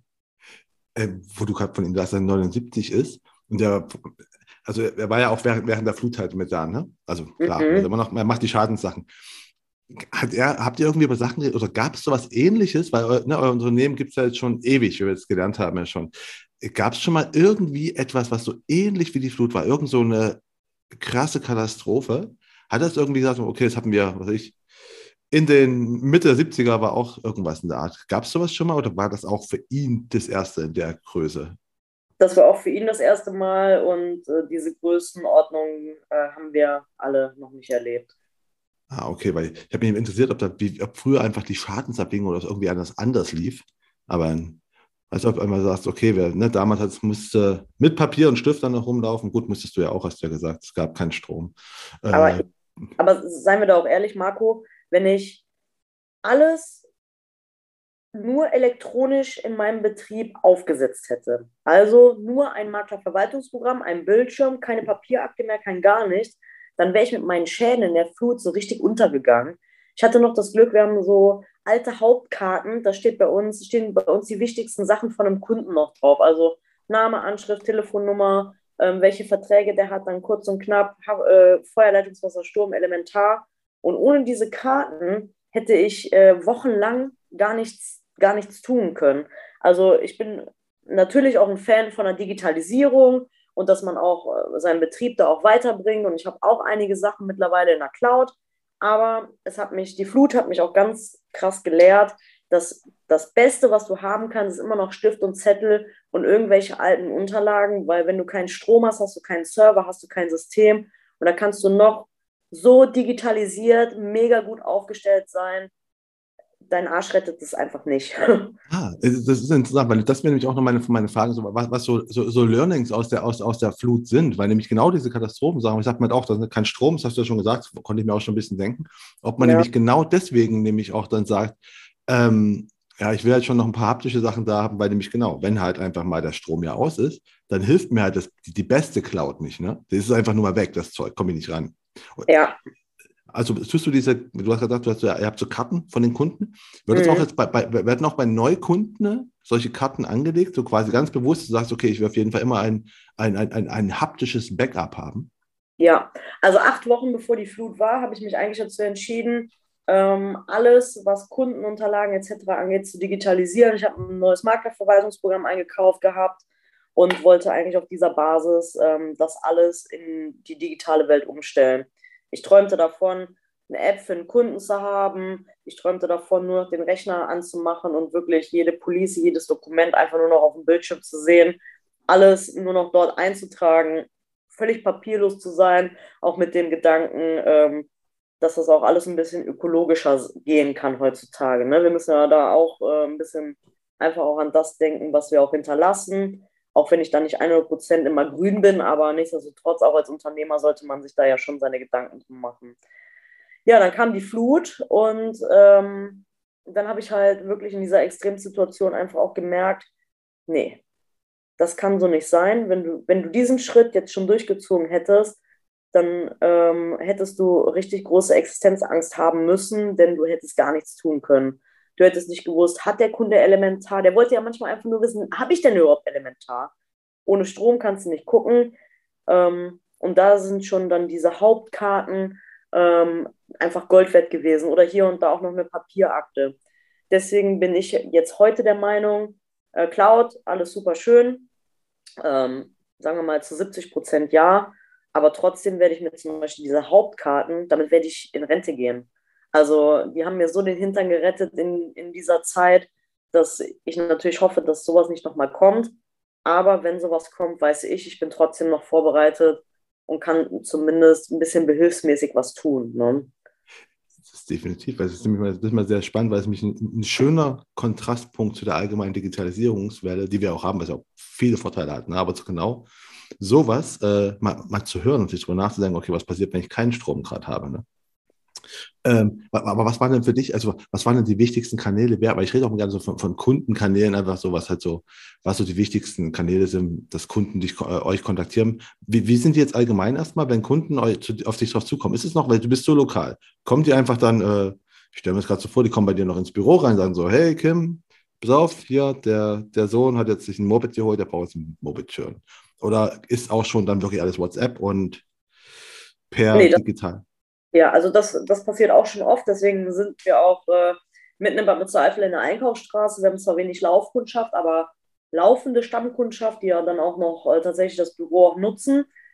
Aber ähm, viel geht halt über Empfehlungen, also nicht von unserer Seite aus, sondern dass irgendein Kunde von uns sagt, hier, geh mal da zu Kim oder geh mal da zum Rüdiger. Die haben das bei mir gut gemacht und dann ist es eigentlich so, dass die Leute, also es kommt völlig auf die Altersstruktur an. Äh, Jüngere schreiben direkt eine WhatsApp oder schicken eine Sprachnachricht und sagen, ich will einen Termin. Ähm, gerade die älteren Herrschaften schreiben eine E-Mail heutzutage und äh, fragen einen Termin an. Einige rufen an, andere nutzen äh, Messenger, Facebook, Instagram. Also das zu pauschalisieren kannst du eigentlich nicht. Es kommt äh, querbeet irgendwie rein. Okay. Das konnte ich mir fast denken. Aber was waren denn die wichtigsten Kanäle und zwar jetzt mal zur Versicherung, also in der, in der Flutsache? Was, also was, auf, auf, wo, wo sagst du, das war für uns, habt ihr telefoniert? War es Fax plötzlich wieder mega gut? Oder irgendwie, um halt mit Versicherern zu kommunizieren? Oder wie ja. habt ihr das dann gemacht? Und wie lange hat es gedauert überhaupt irgendwas? Also weißt du, ich stelle mir so vor, jetzt vor einem Jahr, äh, Land unter, und zwar wortwörtlich. Äh, wie hast du das gehandelt mit den Versicherern? Also dadurch, dass wir keinen Strom hatten, hatten wir auch kein Telefon, wir hatten kein Handyempfang. Ähm, wir konnten keine E-Mail schreiben, kein gar nichts. Das heißt, der Kontakt zum Versicherer blieb eigentlich erstmal die ersten elf Tage völlig aus, weil wir gar keine Chance hatten, irgendwo da auch mit hinzukommen. Die Post äh, war komplett abgesoffen. Du konntest auch nicht einfach mal ein Schreiben an Versicherer fertig machen und äh, wegschicken, weil du mit dem Auto ja hier aus dem Flutgebiet gar nicht rauskamst. Ähm, ich habe ja viele Sachen mit dem Fahrrad gemacht, aber ähm, die Verbindung zu den Versicherern ging tatsächlich erst ab dem Tag wieder, wo mein Mann äh, ein Notstromaggregat ergattert hatte und wir ähm, unsere Technik an dieses Stromaggregat, Notstromaggregat anschließen konnten. Und äh, dann äh, lief zumindest einigermaßen der Server, sodass wir dazu in der Lage waren, E-Mails zu schreiben. Das heißt, die ersten Kontakte, die wir eigentlich mit dem Versicherer hatten, waren Mails, ähm, wo ich dann gedacht habe, das werden die schon checken und werden uns wenigstens jetzt innerhalb der nächsten Tage mal eine Schadennummer zur Verfügung stellen oder vielleicht mal ein Gutachter oder oder. Ähm, aber das ging dann gewaltig nach hinten los, weil ähm, die Mails zwar beim Versicherer angekommen sind, die Versicherer aber ja so überfordert waren, dass die gesagt haben, ja schön, das ist die eine Million eins, die E-Mail, die wir ungeöffnet irgendwo beiseite gerade legen. Und ähm, dann haben, hat die Telekom äh, in Münstereifel einen Notmast hingestellt und dadurch konnte man dann mit äh, gewissen Netzen an gewissen Stellen wieder telefonieren. Und meine ersten wirklich äh, face- oder menschlichen Kontakte, die ich dann mit dem Versicherer hatte, waren, dass ich mein, mir meinen Mist genommen habe, hinten in den Rucksack mit dem Fahrrad auf den Berg gefahren, wo ich wusste, da hat man Empfang und dann habe ich von dort aus die äh, Schäden telefonisch ähm, gemeldet. Und ich glaube, ich habe da Stunden gesessen, weil ich war ja nicht die Einzige, die ihre Schäden loswerden wollte. Und äh, das Glück dann zu haben, mal einen Versicherer an der Strippe zu haben, dann äh, hast du natürlich direkt 30 Schäden auf einmal gemeldet. Also es war, kann mich da noch gut dran erinnern, wo dann meine Mutter irgendwann zu Fuß auf diesen Berg kam und sagte, hier Kind, ich habe äh, dir hier Butterbrot geschmiert und äh, dir eine Flasche Wasser mitgebracht, weil du kannst ja da nicht weg. Wenn das der einzigste Ort ist, wo du jetzt telefonieren kannst, dann bleibst du da. Und wenn du auch noch auf einen Rückruf wartest, weil irgendwas Wichtiges ist, dann äh, wird das dein neues Büro. Und wenn das draußen im Feld ist, dann musst du damit auch klarkommen. Ne? Und wie haben die Versicherer reagiert? Also waren die da auch schon drauf eingestellt, wenn du nach elf Tagen anrufst, dann war ja, wird jeder ja gewusst haben, okay, hier, hier kommen jetzt gerade viel auf uns drauf zu. Oder waren die auch nach elf Tagen, wo du angerufen hast, immer noch heillos überfordert und konnten äh, das zwar aufnehmen, was du machst, aber mehr auch nicht? Ich war so enttäuscht, ähm, als ich mit den ersten großen Versicherern gesprochen habe, weil überall nur die Aussage kam, ja, wir wissen das, ja, wir sind überfordert, wir haben keine Menschen, wir legen den Schaden an, Äh, vielleicht kommt ein Schreiben raus, dass ähm, Notfallkostenfreigaben äh, erfolgen. Können wir Ihnen aber noch nicht dazu sagen, okay, wann können Sie mir das sagen? Kann ich Sie zurückrufen? Nein, wir haben nur noch eine allgemeine Telefonnummer, das wird alles dann verteilt und ich kann Ihnen da gerade nicht äh, besonders weiterhelfen. Dann sage ich, okay, das ist jetzt die eine Sache. Ich sage, die andere Sache ist, die Kunden haben alle immer noch keinen Strom, wie sollen die ihre Schäden festhalten? Worauf können wir uns da einigen? Und viele dann einfach nur gesagt haben, Frau Hahn, ich kann Ihnen gar nichts sagen. Wir wissen selber nicht, wo oben und unten ist. Wir haben keine, äh, keine klaren Strukturen derzeit. Wir sind da dann, dann noch dran am Arbeiten. Ähm, dadurch, dass äh, Telefon und Internet so lange nicht funktioniert hat und jetzt erst die Menschen auch oder auch die Versicherungsmakler die Schäden melden können, äh, werden wir jetzt gerade völlig überrannt. Und das habe ich in der Sekunde auch nicht verstanden, weil ich das, genau das gleiche gesagt habe wie du. Ey Mensch, wir sind jetzt am elften Tag. Also eigentlich äh, muss doch die Chance jetzt auch groß gewesen sein, sich da auch ordentlich zu strukturieren. Ein paar Versicherer haben das gemacht, auch, da war ich auch sehr, sehr begeistert von und fand das auch sehr gut. Und da konnte man auch von Beginn an sehen, die Versicherer, die sich da schon ein bisschen drauf eingeschossen hatten, die ein gutes System hinter hatten, die zum Beispiel Reparaturfreigaben bis 10.000 Euro schon rausgehauen hatten, die wussten, wovon sie sprechen. Und die Schäden waren auch am Ende des Tages die, die auch am einfachsten abzuwickeln waren. Und bei anderen Versicherern ähm, war es halt Katastrophe. Wer hat dich denn so also positiv überrascht, wo du sagst, da lief es einfach wunderbar, so großartige Versicherung, alles hat geklappt. Gibt es da irgendwie, die du nennen kannst? Wir brauchen ja keine schlechten nennen, wir können aber gute nennen. Oh, äh, von mir kriegst du alles, ich bin da völlig frei, weil ich habe jedem Versicherer, dem ich gesagt habe, dass er das nicht gut gemacht hat, auch angeboten, Gespräche zu führen, um es vielleicht beim nächsten Mal besser zu tun. Wurden, die Gespräche, ange wurden die Gespräche angenommen? Nee, genau, das wollte ich dir gerade damit sagen. So es wurde im Grunde nach ignoriert. Ne? Also okay. äh, das Schärfste war äh, eigentlich ein Versicherer, der dann zurückgeschrieben hat und gesagt hat, also Frau Hahn, Ihre Meinung kann ich überhaupt gar nicht teilen. Bei uns äh, lief alles einwandfrei und die Beispiele, die Sie jetzt hier in den Schäden genannt haben, das können wir auch nicht so nachvollziehen. Trotzdem danke für Ihre Info und äh, ciao. Also Versicherer sind da, einige Versicherer sind da wirklich äh, unbelehrbar. Und äh, was auch für mich bedeutet, äh, keine Zusammenarbeit mehr. Aber exorbitant gut war die bayerische, die ähm, auch wirklich unheimlich viele Schäden hatte, unheimlich viel, viel Arbeit für, ist ja, ist ja kein, äh, kein, kein Versicherer wie eine Allianz, die jetzt mal eben aus einer anderen Abteilung 500 Leute mit in die Schadenabteilung setzen und das mal an einem Tag reißen. Ne? Die waren äh, mega ähm, zuverlässig. Das, was man am Telefon gesagt hat, das wurde auch zu 100 Prozent umgesetzt. Sie haben klare Richtlinien gehabt, in welche Richtung ähm, welche Schäden und welche Schadenhöhen gehen. Ein Wort war ein Wort. Und die hatten vor allen Dingen das Herz am rechten Fleck. Was ich in so einer Situation auch immer ganz wichtig finde, dass man gegenseitig auch Verständnis aufbaut. Das äh, mal für Wohngebäude und Hausrat. Im Kfz war das die Itzehoer, die auch exorbitant gut war, die uns direkt einen einzigen äh, Mitarbeiter an unsere Seite gestellt hat, mit denen, äh, mit der wir alles absprechen konnten, Schäden, Abrechnungen oder ähnliches. Die haben am Ende des Tages auch in den äh, Schwackelisten die Höchstwerte für die PKWs abgerechnet, ohne dass die die Autos gesehen hatten. Das war wirklich exorbitant gut und äh, das sind auch die Versicherer, mit denen ich auch meine Zusammenarbeit einfach auch, auch Bock habe, weiter auszubauen, weil ich weiß, Natürlich kostet das was und natürlich kostet die Kfz-Versicherung was, aber im Schadenfall sind die auch zu 100 Prozent am Start. Ja, wahrscheinlich werden es auch die Kunden verstehen, wenn du sagst, also, also mich würde mich noch jetzt noch interessieren, so, haben die Kunden jetzt ein anderes Versicherungsverständnis bei dir? Also irgendwie, also weißt du, dass die einfach vorher schon, ja, du, du theoretisch weißt ja immer, dass eine Versicherung sinnvoll ist und sowas, ne? Aber das ist halt meist praktisch, was passiert. Sind die einfach jetzt einfach sensibilisierte für Versicherungen, weiß nicht, ob ich das so sagen kann, du weißt aber, was ich meine, oder? Dass sie irgendwie jetzt offener sind, wenn du sagst, pass auf, das und das müssen wir absichern. Die sind einfach dankbar. Die sind einfach dankbar und die hinterfragen. Also die haben früher schon selten Sachen hinterfragt, wenn wir gesagt haben, hier im Hausratbereich muss der Elementarbaustein mit drin sein. Ja, was kostet 10 Euro? Ja, kann ich mit leben, fertig. Aber die sind einfach, wenn man mit denen heute telefoniert, die sind einfach so dankbar und die hinterfragen das gar nicht. Warum jetzt die Wohngebäudeversicherung 30 Euro teurer geworden ist. Ich meine, die Branche hat so viel Geld bezahlt.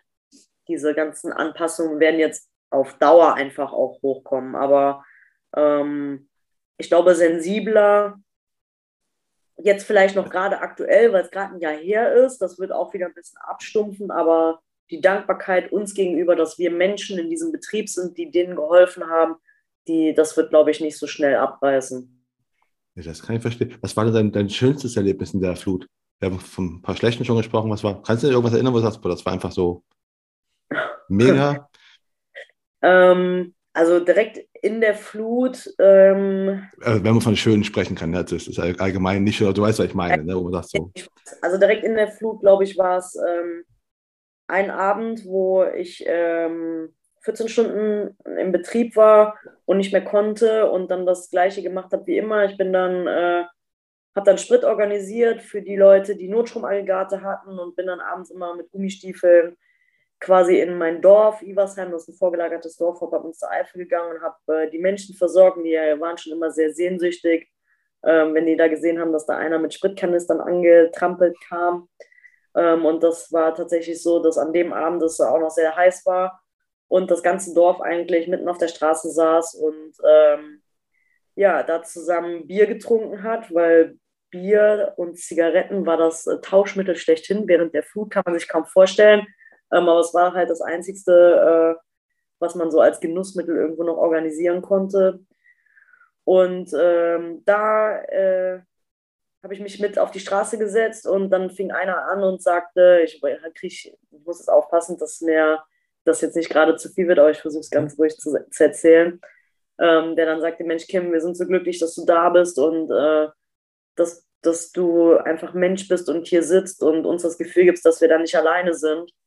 Und dieses Dorf haben wir, haben wir viele, viele Menschen versichert und viele von unseren versicherten Kunden saßen da und äh, haben quasi alle diese Sätze da auch wiederholt und äh, gesagt, Versicherungsbranche, man hört immer nur so Schlechtes, aber du bist das beste Beispiel dafür, dass es auch anders geht. Und das war für mich menschlich ähm, in der Situation schon extremst krass und da bin ich auch dankbar drum, weil man kann nicht immer nur sagen, es ist alles Kacke, sondern es ist auch schön, auch mal zu hören, dass das, was du tust, auch vielleicht gerade richtig ist. Das ist so direkt im Rahmen der Flut gewesen und ähm, für, für, also was jetzt noch später kam, war, ich habe ein Haus, äh, also das erste Haus, was wir wieder aufgebaut haben, da sind vor sechs Wochen jetzt die Leute wieder eingezogen und haben ein Selfie äh, gemacht, äh, wo alle auf der Terrasse sitzen, die den Grill anhaben, alle ein Bier auf dem Tisch stehen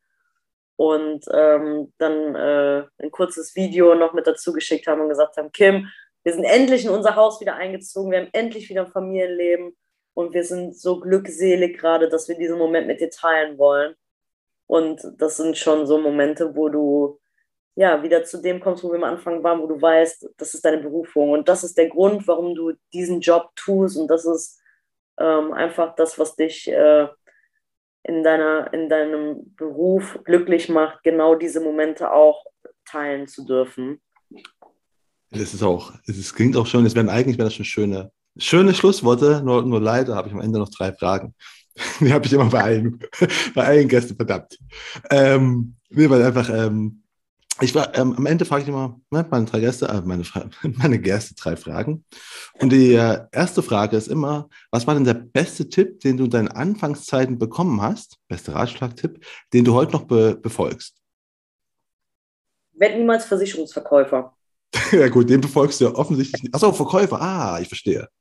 Werd nie, werd nie Versicherungsverkäufer, das geht immer nach hinten los. Und das habe ich auch nie gemacht, denn ich habe nie verkauft, sondern ich habe beraten meine Kunden beraten und am Ende des Tages haben die Kunden ein Produkt bei uns gekauft, ohne dass wir verkauft haben. Und das finde ich extrem wichtig. Das ist definitiv. Und was für ein, für, für, für ein Tipp, was, für, was musstest du, also was würdest du gern Neulingen in der Branche sagen, den du, ein Tipp, den du selbst ja hart erarbeiten musstest oder erarbeiten musstest? Äh, vor allen Dingen, äh, bleib immer du selbst. Sei immer du selbst, sei echt. Ähm, egal in welcher Situation, die Branche ist bunt und sie muss auch bunt sein. Ob jetzt da jemand ähm, sich spezialisiert darauf, Hühner zu versichern, ob jemand tätowiert ist oder sonst was. Völlig egal, diese Branche ist nicht mehr so steif, wie man das früher gedacht hat, sondern sie ist bunt und jeder darf auch bunt sein. Und durch seine Individualität ähm, bringt man auch einfach neuen Wind in, ähm, in diese ganze Branche und die Branche braucht Wind und jeder, der ein bisschen Mut hat und den Schritt gehen will, ähm, der kann auf jeden Fall auch echt Großes erreichen. Das stimmt. Und die letzte Frage ist, frage ich mal nach Büchern. Kannst du drei Bücher nennen, die man gelesen haben soll oder die du empfehlen könntest? Und zwar egal, ob es Fachbücher sind oder einfach ja. Bücher, die du magst. Also VVG, Versicherungsvertragsgesetz, Wissen das macht. Ohne das Ding könnten wir, glaube ich, alle unseren Job nicht gut machen. ähm, ich glaube, das Ding sollte man schon, äh, sollte in jedem Büro stehen, das macht schon, macht schon Sinn. Ähm, boah, beruflich sonst, äh, privat, ich liebe Harry Potter. Harry Potter ist für mich äh, ähm, auf jeden Fall immer noch so ein bisschen äh, die, die Welt, wo ich mir manchmal denke, manchmal möchtest du auch Harry Potter sein, dann wären manche Sachen auch einfacher. Und ähm, für mich privat, äh, es gibt ein tolles Buch, das heißt 240 äh, Kilometer in 24 Stunden, ähm, was man beim Laufen über das Leben lernt. 204, Moment, Moment, 244 Kilometer in 240 Kilometer in 24 Stunden. Was man beim Laufen über das Leben lernt. Und ich glaube, das Laufen ist natürlich in diesem Buch auf das Laufen, auf den Sport ausgerichtet. Aber wir müssen ja auch selber laufen. Wir laufen in unserem Betrieb, wir laufen in unserer Selbstständigkeit und ähm, das hoffentlich auch äh, geradeaus und bergauf. Aber was passiert, wenn es mal bergab geht oder vielleicht auch mal rückwärts? Und ähm, das finde ich ein ganz äh, spannendes Buch, was äh, ja, mich da auch immer mental so ein bisschen unterstützt und auch sagt, Mensch, wenn es jetzt gerade mal scheiße läuft, äh, es ist egal, es hat seinen Sinn, warum es gerade so ist, ähm, damit du wieder auch äh, zum nächsten Schritt kommen kannst, damit es wieder ähm, wirklich geradeaus und bergauf gehen kann. Ja. ja schön, das war auch nochmal Schönes Schlusswort und diesmal enden wir es wirklich. Ne? Es war einfach ein wunderbarer Podcast. Ich fand es echt toll und sau interessant, mal so Einblick zu bekommen, wie es auf der anderen Seite war. Ne? Wir haben es ja nur von Medien mitbekommen. Ja. Von der Maklerseite echt mal super interessant und danke, dass du mein Gast warst und uns, uns hast teilhaben lassen. Total gerne. Vielen, vielen Dank für deine Zeit. Ich hoffe, Ihnen hat der Podcast heute genauso gefallen wie mir und fanden ihn genauso spannend, interessant wie ich. Und ich würde mich natürlich freuen, wenn Sie den Königsmacher Podcast auf der Plattform Ihrer Wahl abonnieren und bewerten würden. Und damit verabschiede ich mich von Ihnen. Das war heute die Königsmacherinnen-Folge mit Kim Hahn. Mein Name ist Marco Peterso und ich bin Ihr Ass im Ärmel, wenn es um Social Media und digitale Kommunikation der Versicherungsbranche geht. Auf Wiederhören.